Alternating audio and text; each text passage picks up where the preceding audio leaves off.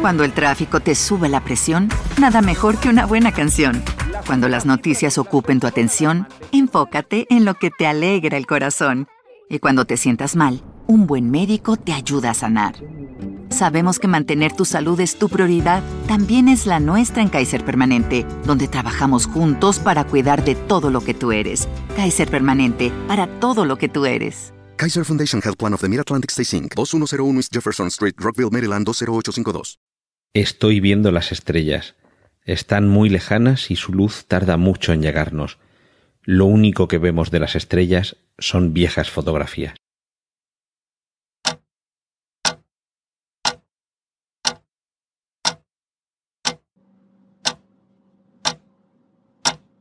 ¿Quién vigila a los vigilantes?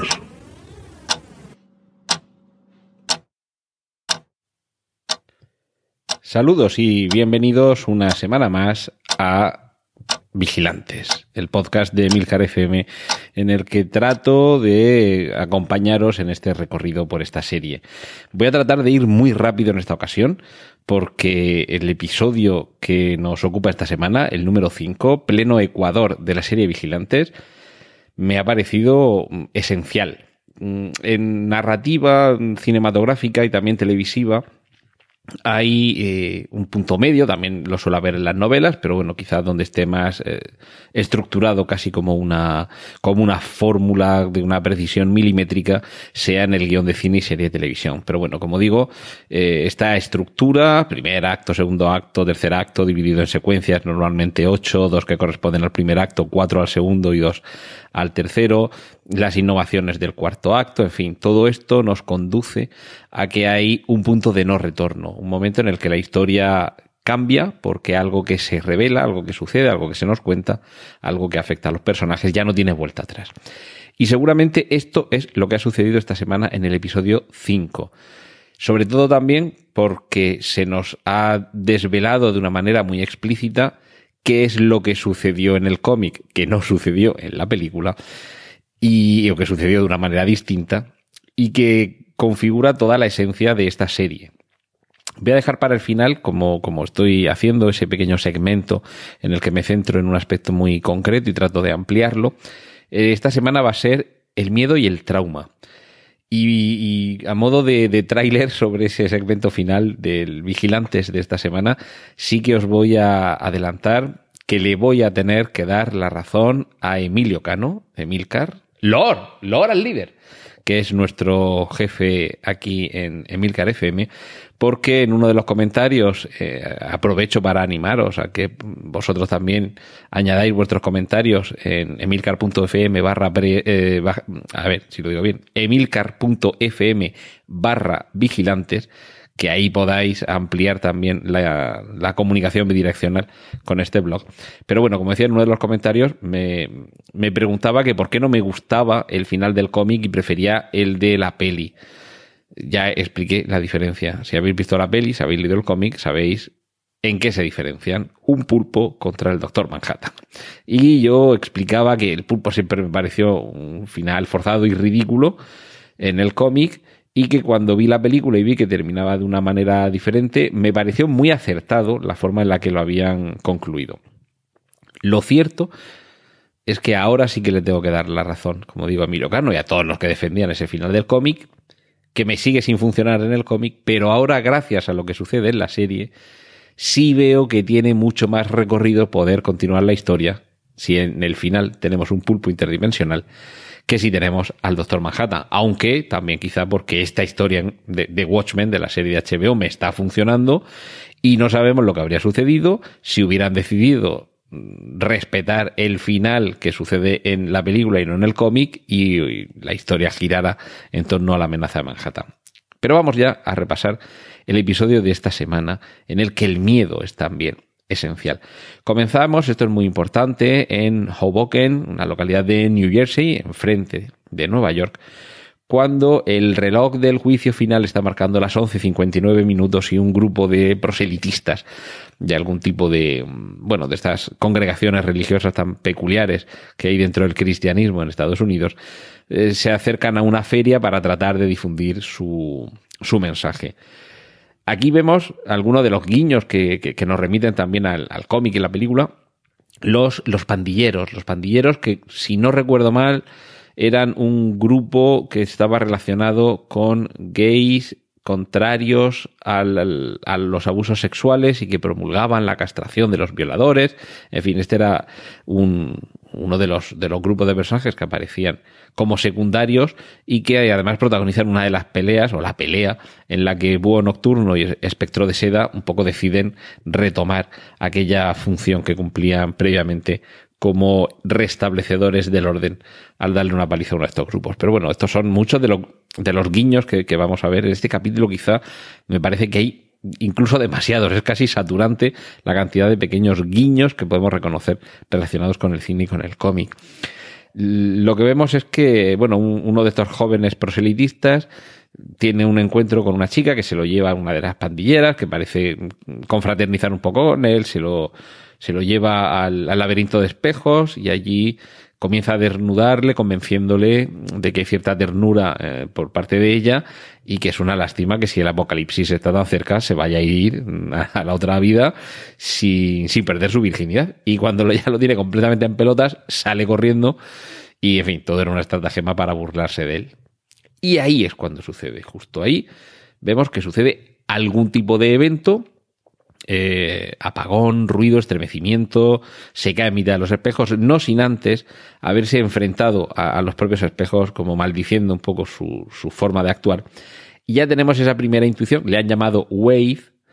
Antes de entrar ahí ya sabemos que este señor se llama Wave y ya vamos dándonos cuenta de que seguramente estamos ante un recuerdo de la infancia de espejo sale de, ese palacio de, espejos completamente desnudo ante la oscuridad, un, un paisaje desolador con todo el mundo muerto sangrante por la calle y se nos va mostrando la forma en la que concluía el Watchmen del cómic, es decir, una aparición en mitad del centro de Nueva York de una especie de pulpo de dimensiones colosales que ha atravesado, se ha materializado en mitad de la ciudad, que ha matado con una onda telepática a, millones de personas y que ha provocado ese trauma del que posteriormente os, os hablaré.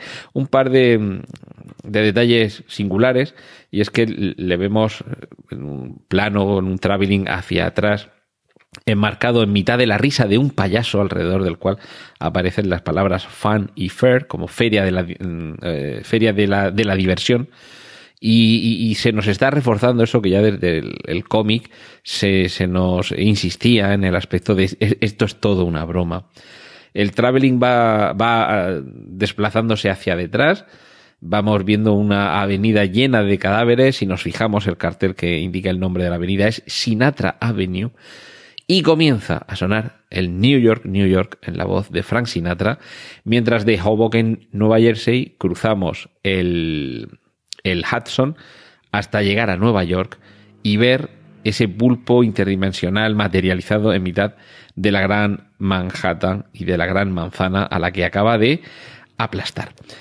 Regresamos al presente y vemos que el trabajo de, espejo, el trabajo con su cara descubierta, es de consultor. Están eh, haciendo unas campañas para promocionar el que la gente vuelva a hacer turismo a Nueva York. Ya ves que es uno de los destinos turísticos por excelencia en el mundo real de nuestra, de nuestra línea temporal. Y en ese 2019 de esta metarealidad de Watchmen hay que animar a la gente para que vaya a Nueva York porque la gente teme ir a Nueva York. En la comisaría de policía vamos a ver cómo eh, de ese vídeo que habíamos visto en el primer episodio en el que el séptimo de caballería amenazaba, hay de fondo una, iglesia, están en una iglesia y se proponen buscar eh, cuál es ese escenario, hay que localizar a esta gente y uno de ellos es evidentemente ponernos a todos a ver las 5.000 iglesias que hay en la zona de, Tulsa eh, o alrededor de Tulsa a ver si les encontramos. Vemos de fondo en la comisaría la foto oficial de Robert Redford como presidente de manera, de manera muy fugaz. Y hay una, una pequeña entrevista entre Lori Blake, que recordad que es ahora la jefa de policía, y, y, Espejo. Se están reservando algunas de las mejores frases para Lori Blake, creo que va a ser nuestro personaje favorito. Por ejemplo, le pide, levántese la máscara y enséñeme, enséñeme esos ojillos verdes y tristones que que dice, claro, ¿eh? no me puedo levantar la máscara porque me pueden ver, ¿no? Trata de convencerle de que, de que no pasa nada porque de, todas formas en la comisaría ya, ya están seguros. Pero bueno, le, aquí desvelamos, o se, se desvela más bien, que, que, por lo que dice Lori Blake, que dicen que los que estaban en el radio de la onda psíquica aún tienen pesadillas. Perdón, es decir, que eh, han pasado 34 años, si no me salen mal las cuentas, desde aquel ataque y todavía hay gente que está psíquicamente afectada, o psicológicamente afectada, mejor dicho, y que sufre pesadillas por el inmenso miedo que suscitó en ellos esa onda telepática del pulpo y bueno, y, lo que sucedió, quiero decir, aunque no te hubiera llegado la onda telepática, simplemente por el hecho de estar en medio de esa masacre interdimensional, ya te quedas acojonado para toda la vida. Mm, y bueno, también le dice como que estoy al corriente de todo, de que su tapadera en la vida real es que se dedique usted a los estudios de mercado, y además, eh, ojo, aquí empiezan las, las alarmas a dispararse. ¿Es la capucha de, espejo una barrera contra las ondas psíquicas? ¿Es algo más que solamente un, un aditamento estético para proteger su, su, identidad? También descubrimos que Lori Blake eh, sabe todo lo que mm, eh, concierne a esas pastillas del abuelo de noche. ¿Por qué lo sabe? Porque le ha puesto en la mesa a, Espejo, en, la, su mesa de la, de la comisaría, una pequeña maceta con un cactus espía, que tiene un micrófono y por eso se ha, se ha enterado de todo. Acudimos eh, con Espejo a su casa. Este capítulo está centrado en él, es el, el, protagonista. Hemos tenido otros capítulos, el anterior, por, si, vamos, si no me estoy confundiendo, en, la, en el anterior la protagonista había sido Lori Blake, que también había sido coprotagonista o, o, una de las principales protagonistas en otro episodio anterior. Anoche la hemos Angela la hemos tenido como protagonista hasta ahora. Y no está mal esto de que se le vaya concediendo un episodio para que lo protagonice uno de los personajes porque nos los está enriqueciendo y nos está haciendo eh, empatizar mucho más con este, con este universo a base de dejar que compartamos, en este caso los miedos, los traumas, pero también los intereses y, y, bueno, la propia vida de cada uno de los personajes. Como digo, en este, en este episodio el protagonista es Wade, es espejo, vamos a su casa, vemos que lleva, se, se, nos detiene la cámara en un catálogo de productos de EDS, que ya descubriremos lo que es. Ya, a estas alturas me imagino que os habréis dado cuenta que cuando en una película, en una serie, el plano se detiene en algo, quizá un poquito más de lo necesario, es porque alguna importancia, alguna relevancia contiene ese objeto. En este caso, si el plano aguanta un segundo más de la cuenta sobre el lomo del catálogo amarillo de EDS, además el típico color amarillo Watchmen, por así decirlo, es porque alguna importancia tiene el que se nos mm, recalque eso. Primero que lo veamos. Hola, buenos días, mi pana. Buenos días, bienvenido a Sherwin Williams. ¡Ey! ¿Qué onda, compadre? ¿Qué onda? Ya tengo lista la pintura que ordenaste en el ProPlus app. Con más de 6.000 representantes en nuestras tiendas listos para atenderte en tu idioma y beneficios para contratistas que encontrarás en aliadopro.com. En Sherwin Williams somos el aliado del PRO. Page architects and engineers think what's possible and deliver big, bold, future ready design solutions in DC and beyond. The sky's the limit with Page. Imagine inspiring workplaces people want to return to, learning environments that attract world class students and faculty, environmentally responsible from the inside out, health centers designed to make care and lives better, research centers that speed innovation from lab to life now you're thinking Page, where big, bold design solutions are made possible. Explore our DC portfolio at pagethink.com. Bien enfocado, porque muchas veces que un libro que lleva alguien en las manos o los libros que hay en una estantería no llegan a estar bien enfocados porque no es necesario que lo estén, no tiene ninguna relevancia, ninguna importancia, pero en fin, ya tenemos que ir sospechando cuando vemos que algo se, se nos muestra un poquito más de tiempo del que quizás fuera necesario es por algo. Y en este caso vamos a ver en, casa de, de Wade, de espejo, que cuando se quita la gorra por dentro la gorra va forrada de ese mismo material de su capucha reflectante.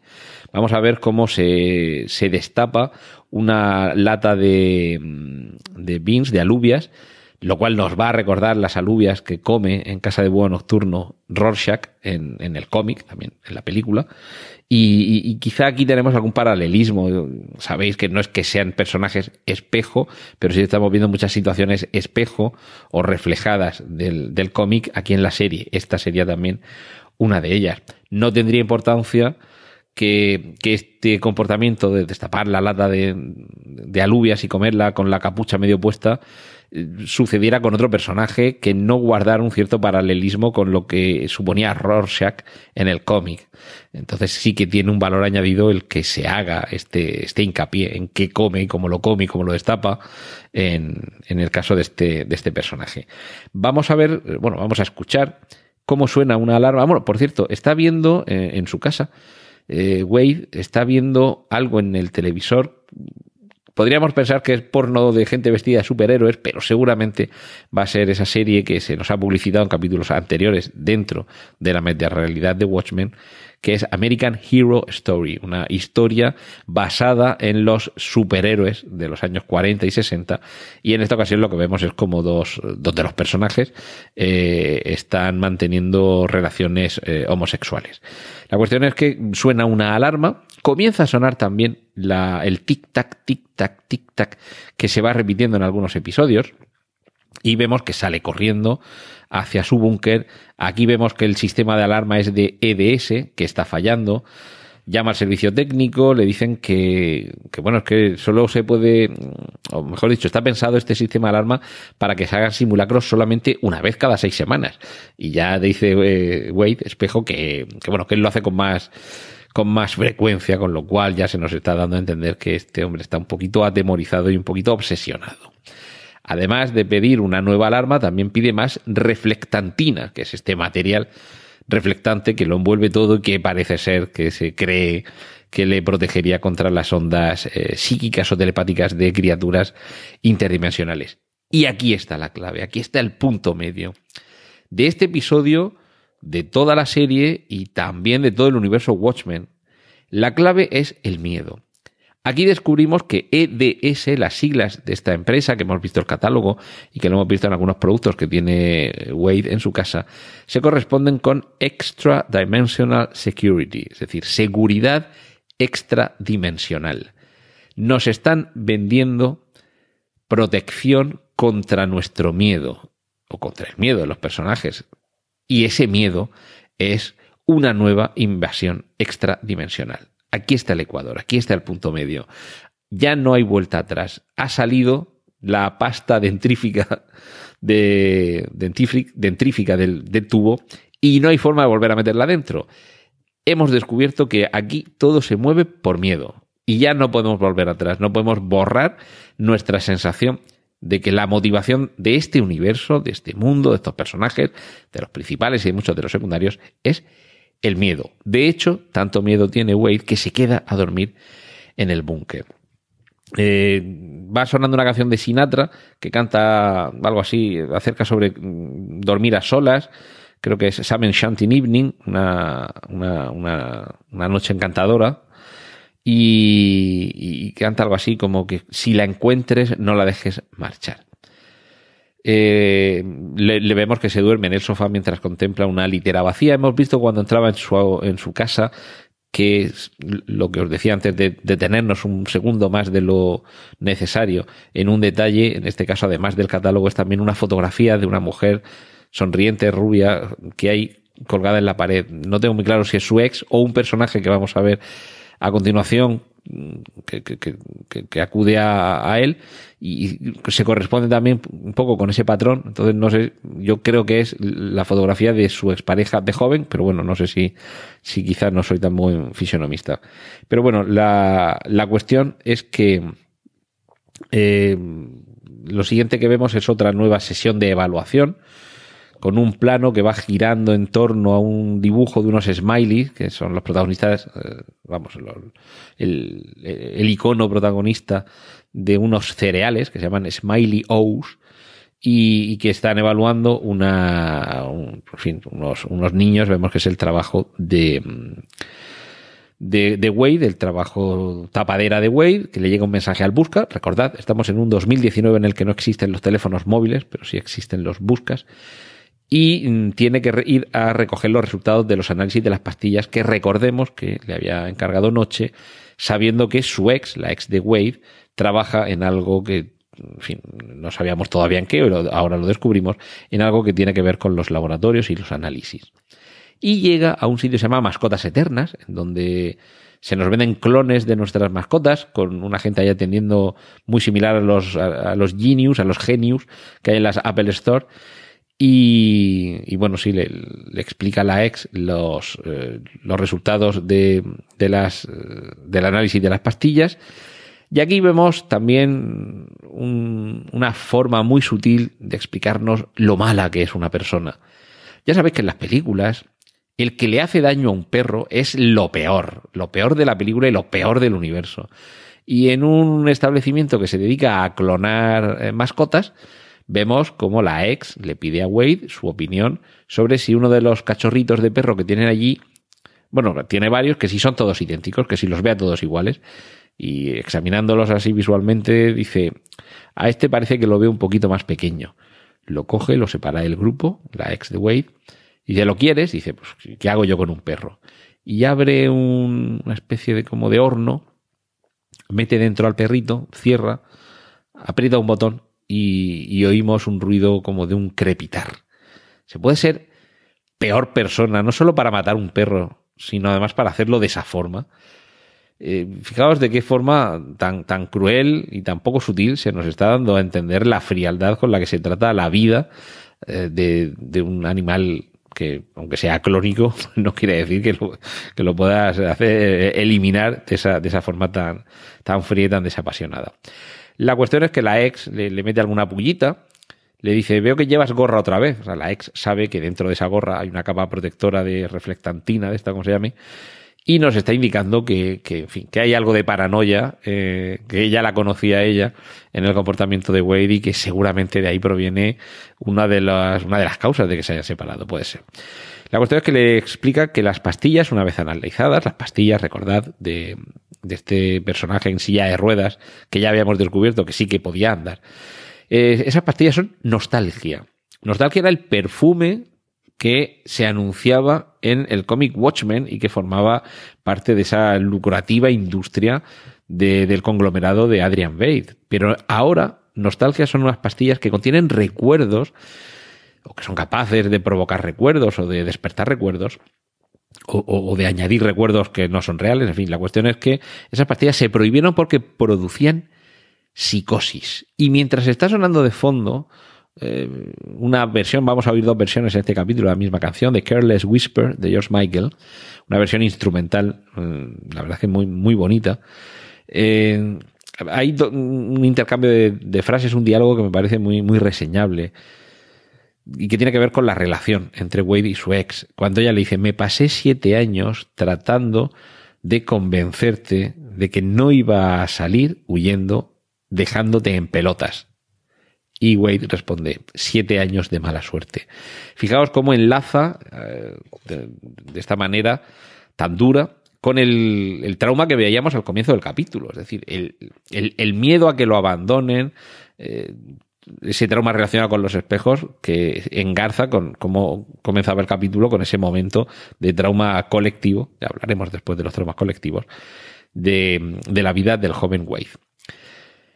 Vemos a continuación cómo Wade acude a una reunión tipo alcohólicos anónimos, pero para tratar la ansiedad dimensional. Vamos a descubrir que hay gente que tiene miedo de lo que pasó, que algunos creen que ese miedo es heredado de manera eh, genética, ha pasado a ellos a través de la mutación genética que supuso en sus padres el, el haber sido sometidos a ese impacto de la aparición del superchopito interdimensional.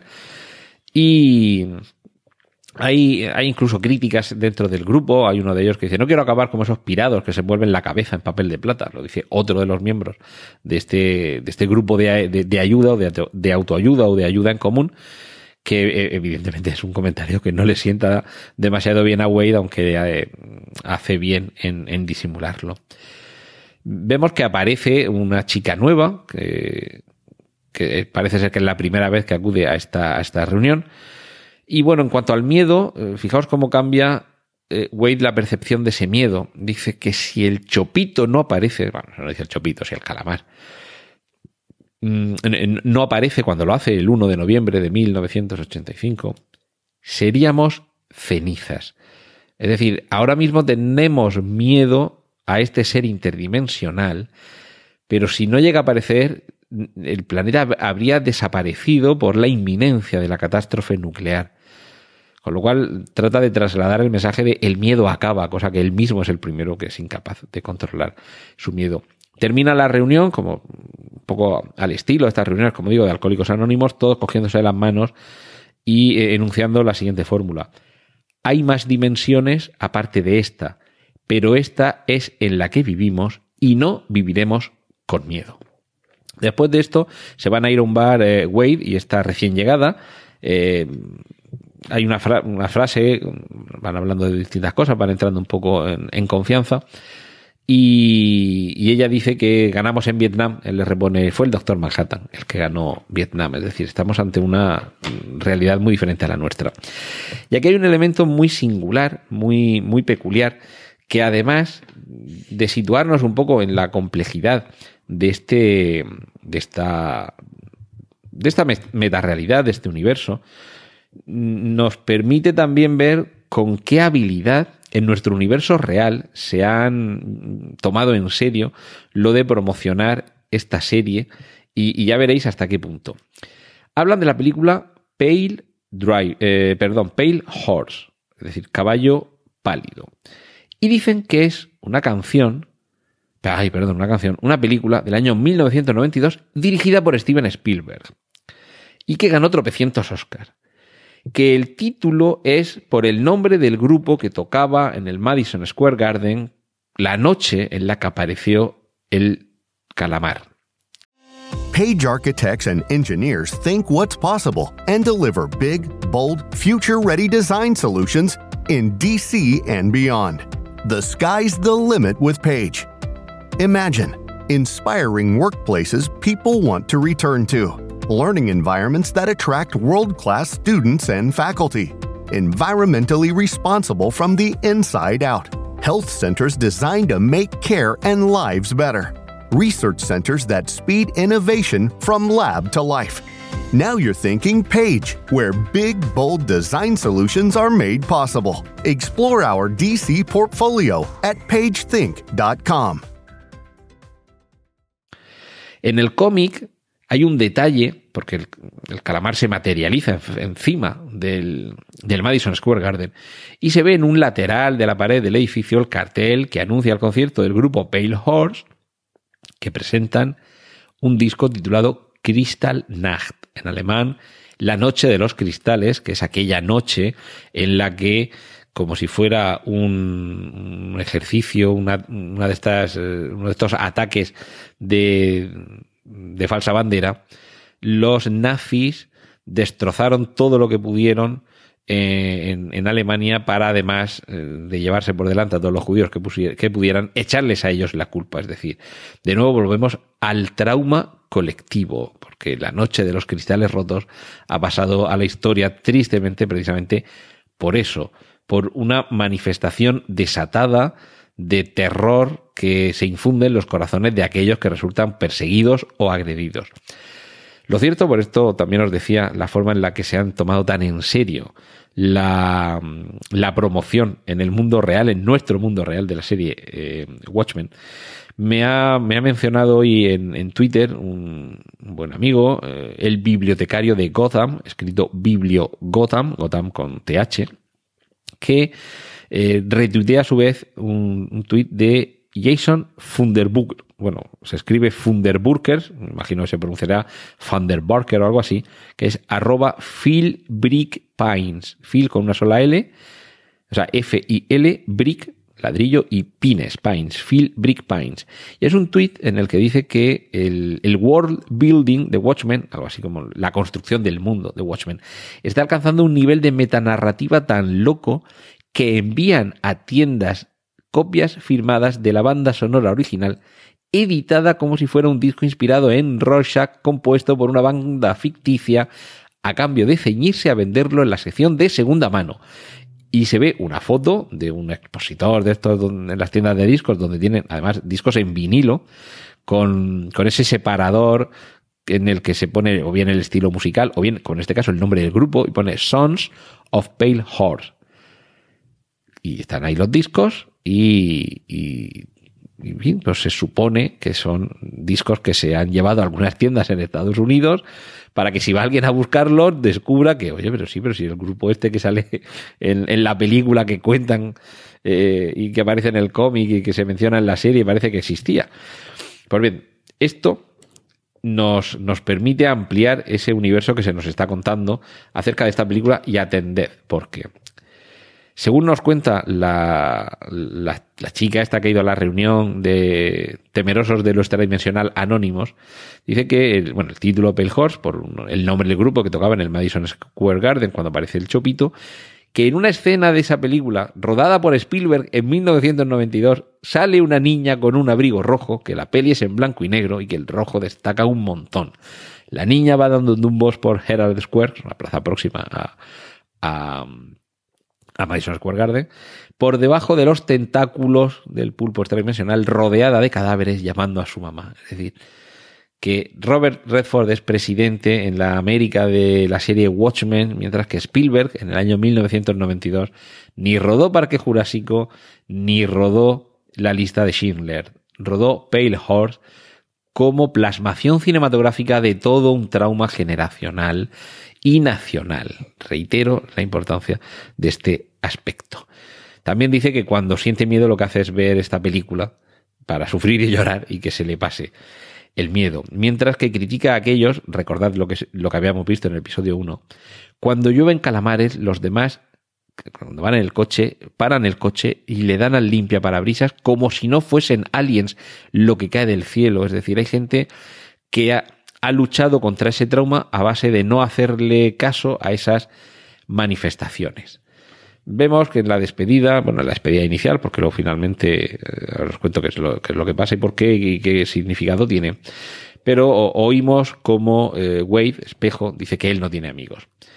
También descubrimos que el tabaco está prohibido. Ojo, porque estamos en una América con el presidente Robert Redford, un gran demócrata en el sentido del Partido Demócrata Americano. Por supuesto, también entiendo que es defensor de la democracia con D mayúscula y sin adjetivos de partido ni nada, pero mm, un presidente tan demócrata y que está prohibiendo tantas cosas, que tiene una policía enmascarada, en fin, más que, más que el demócrata Redford me parece el republicano Trump, pero en fin.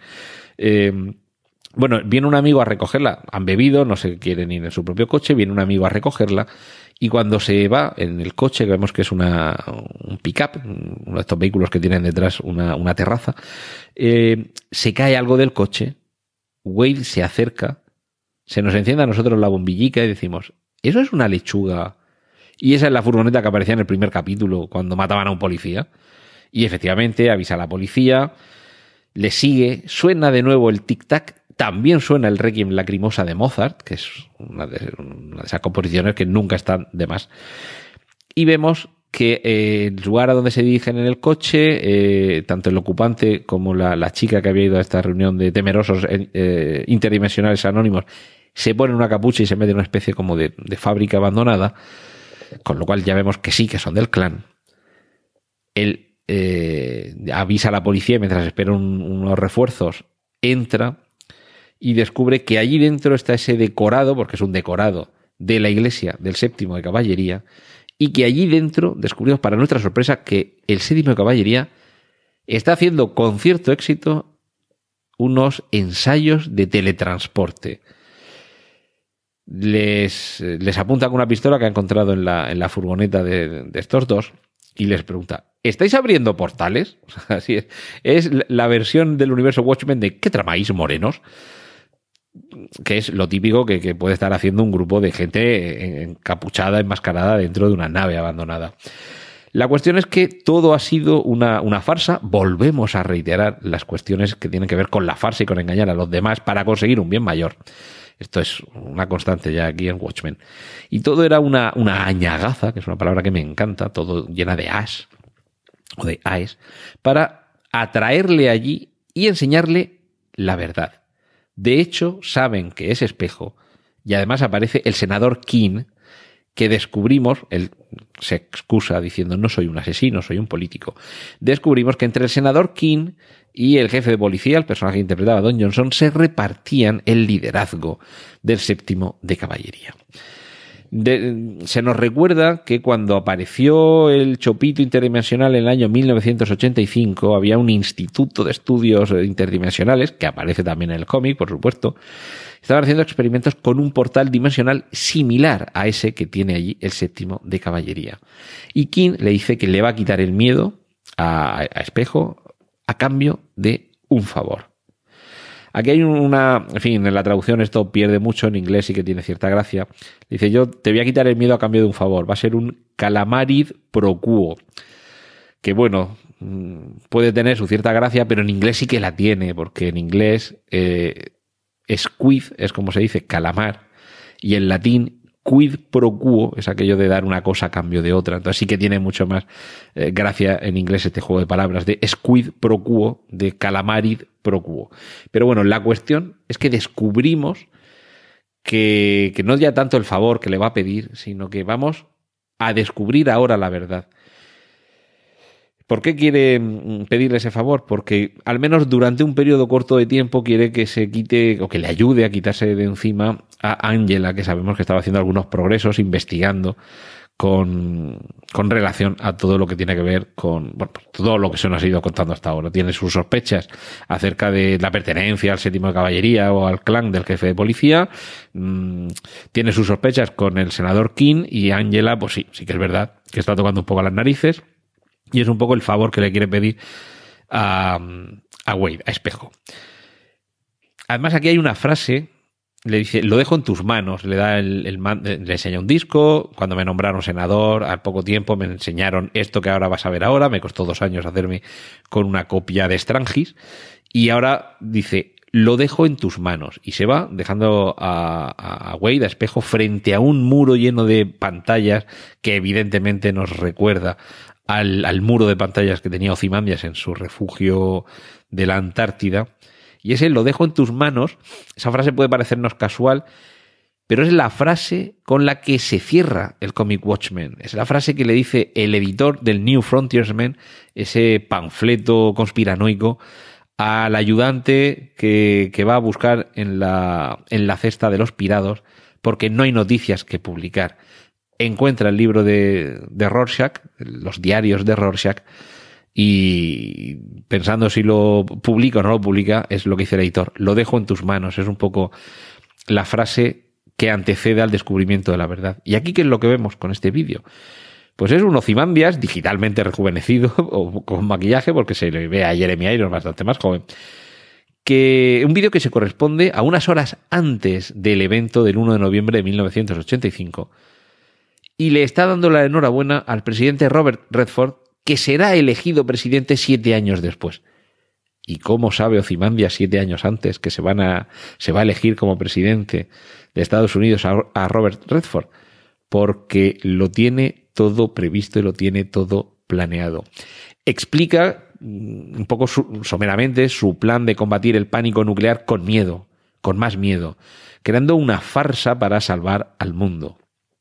Ahí es cuando por fin se nos está explicando su motivación, cuando él en primera persona se lo está explicando, en este caso, al presidente Robert Redford, que ya se encargará él de orquestarlo todo. Le explica que es todo mentira, que el pulpo no viene de otra dimensión, sino que lo ha creado él, y que en la medida de lo posible tratará de ayudar a que sigan existiendo determinados, eh, determinadas amenazas para que el miedo siga existiendo.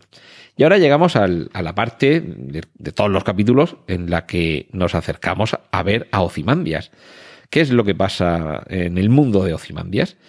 Recordad que, lo habíamos visto lanzar los cadáveres de esos clones con una catapulta que parecían desaparecer, llegados a un, a un lugar del cielo. Le vemos dentro de una especie de escafandra muy steampunk lo montan en la catapulta, lo lanzan y ¿dónde aparece?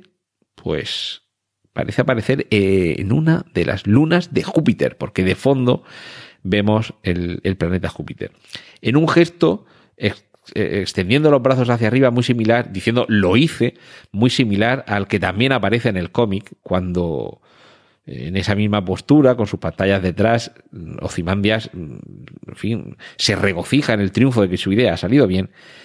Y aquí lo que vemos es que está rodeado de los cadáveres de todos esos eh, clones que ha ido mandando con la catapulta, que están allí, evidentemente ya estaban muertos, pero ahora están congelados, y comienza a apilarlos. Lo de apilar los cadáveres también es algo muy Watchmen, porque ya lo habíamos visto en los cuentos del navío negro, que es esos insertos de cómic de piratas que van eh, haciendo de, de intermedio dentro de la narración del cómic.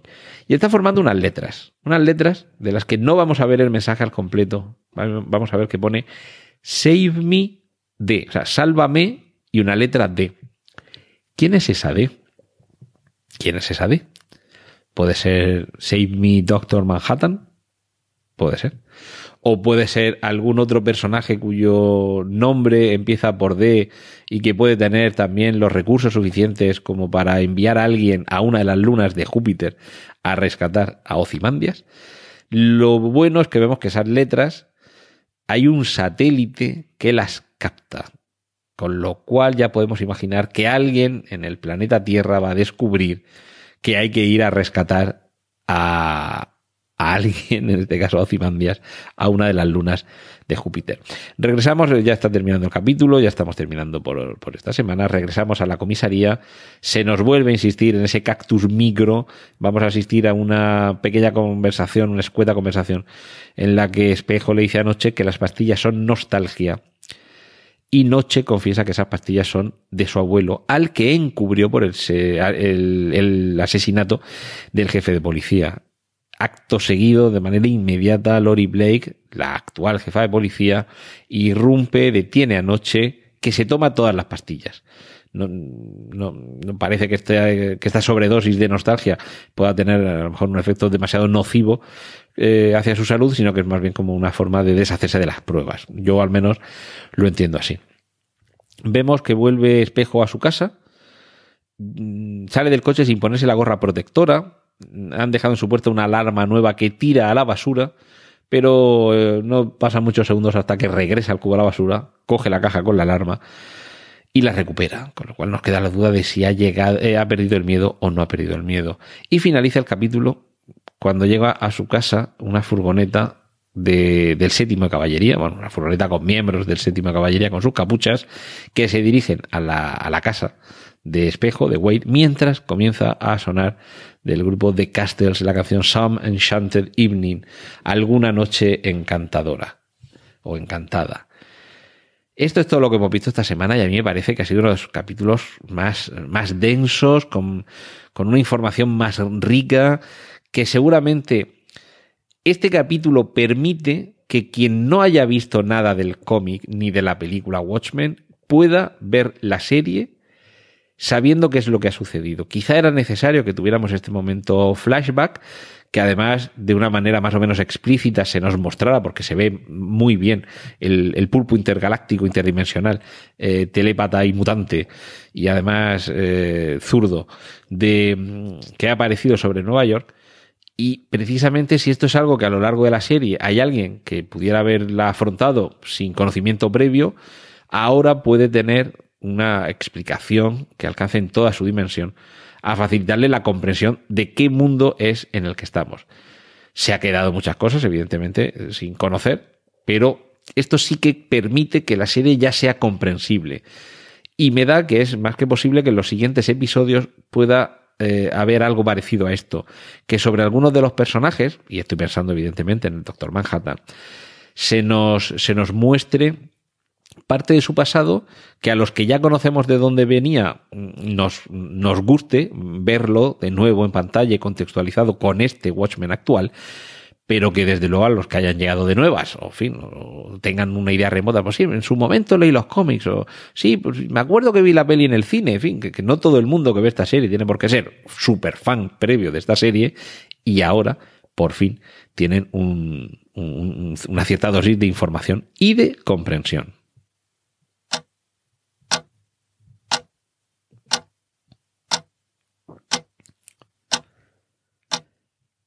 Y hablando de comprensión, creo que no se puede comprender la serie, la trama ni los personajes sin abundar en el miedo, en el terror y por supuesto en el trauma. Hay un, libro de Arthur G. Neal que se llama Trauma Nacional y Memoria Colectiva, que se dedica a analizar los momentos trágicos de la historia de Estados Unidos, pero en concreto se detiene en los traumas colectivos prolongados, eh, prolongados, mejor dicho. Eh, hay dos tipos de, traumas nacionales, según explica eh, Arthur G. Neal, y el segundo de ellos sería una crisis crónica mm, con una larga duración a lo largo de- del tiempo y que eh, una crisis mm, crónica podría carecer de un de, un inicio, digamos, muy dramático que sí que habría en una crisis eh, muy concreta, pero la intensidad se va construyendo con el paso del tiempo. Es decir, todos tenemos más o menos presente el trauma que supone el 11S, lo tenemos, es cercano. Si acudimos a casi medio siglo antes, nos podemos hacer una idea del trauma que supuso en la conciencia colectiva americana el asesinato de Kennedy en, el año 1963.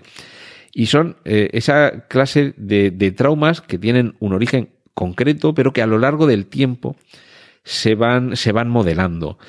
Mm, También en torno a, a los años 60, una, un trauma colectivo, una, una crisis de pánico más concreta y que seguramente en el tiempo fue alargándose hasta mediados de los 80, era ese pánico nuclear eh, a mediados de los 60, mientras estaba todavía Kennedy vivo, recordaréis ese episodio de la crisis de los misiles de Cuba. También hay una película como 13 días en la que se nos cuenta de una forma mm, recomendable la película e interesante por lo que supone de dramatización de un episodio real.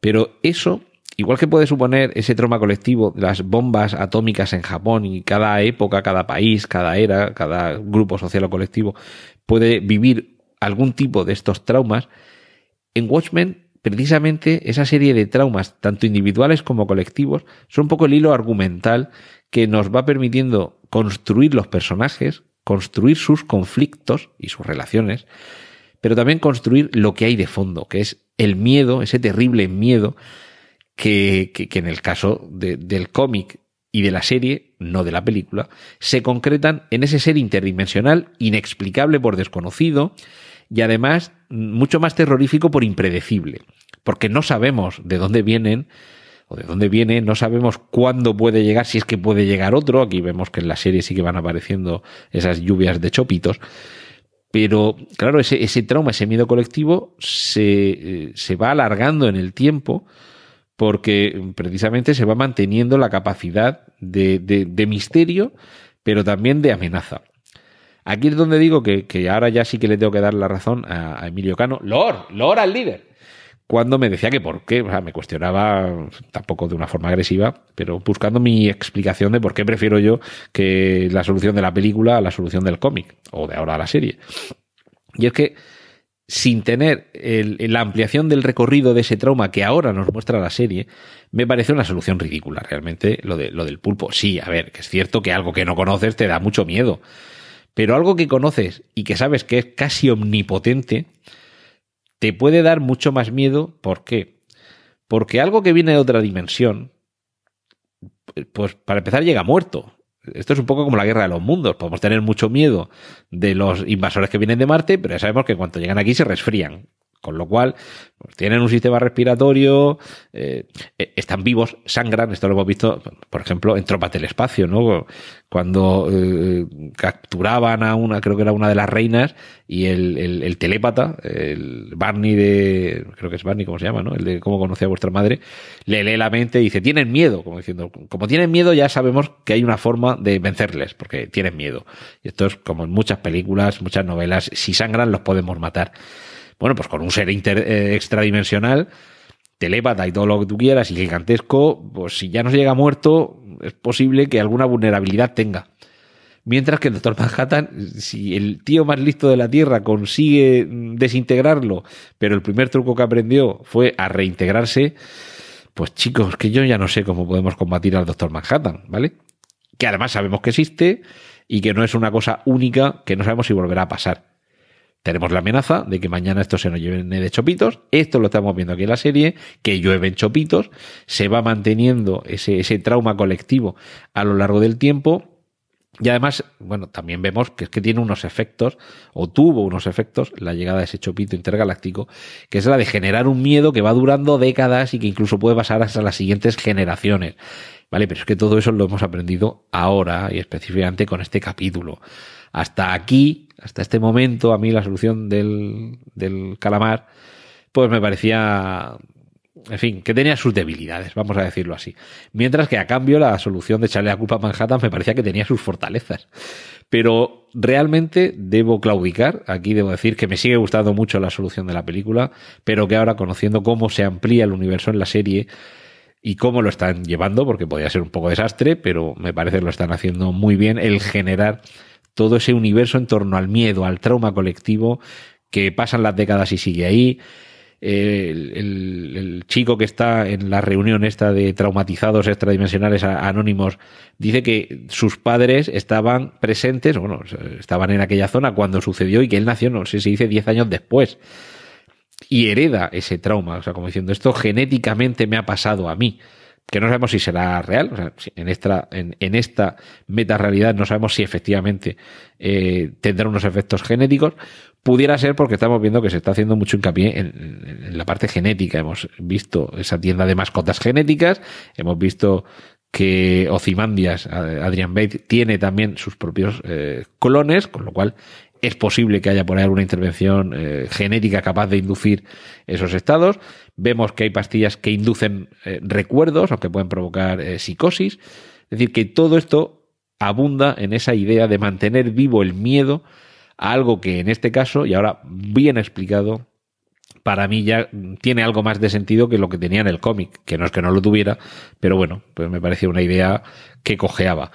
Que esto puede sonar divertido decir que un pulpo cojea, porque en fin, teniendo ocho patas seguro que, alcanza un cierto equilibrio, pero me parece que han reforzado muy bien la, la, idea del miedo como motor, porque ya lo era, pero lo han reforzado muy bien, el motor como miedo de, de Watchmen. Y ahora es cuando tenemos todavía más ganas de ver cómo transcurre esta segunda mitad de la serie. El Ecuador lo estamos, si no recuerdo mal, creo que eran nueve episodios. Estamos en el 5, es decir, estamos eh, justo ahí en, en, la mitad. Tenemos otros cuatro episodios por delante para que termine. Y lo que no tenemos es mucho más tiempo por delante para el episodio esta semana. Así que, de parte de este que lo es Antonio Rentero, muchas gracias por seguir ahí. Y a las 11.55 más. Has escuchado Vigilantes, un podcast de Antonio Rentero. Dispones de más información, así como del resto de episodios, en www.emilcar.fm.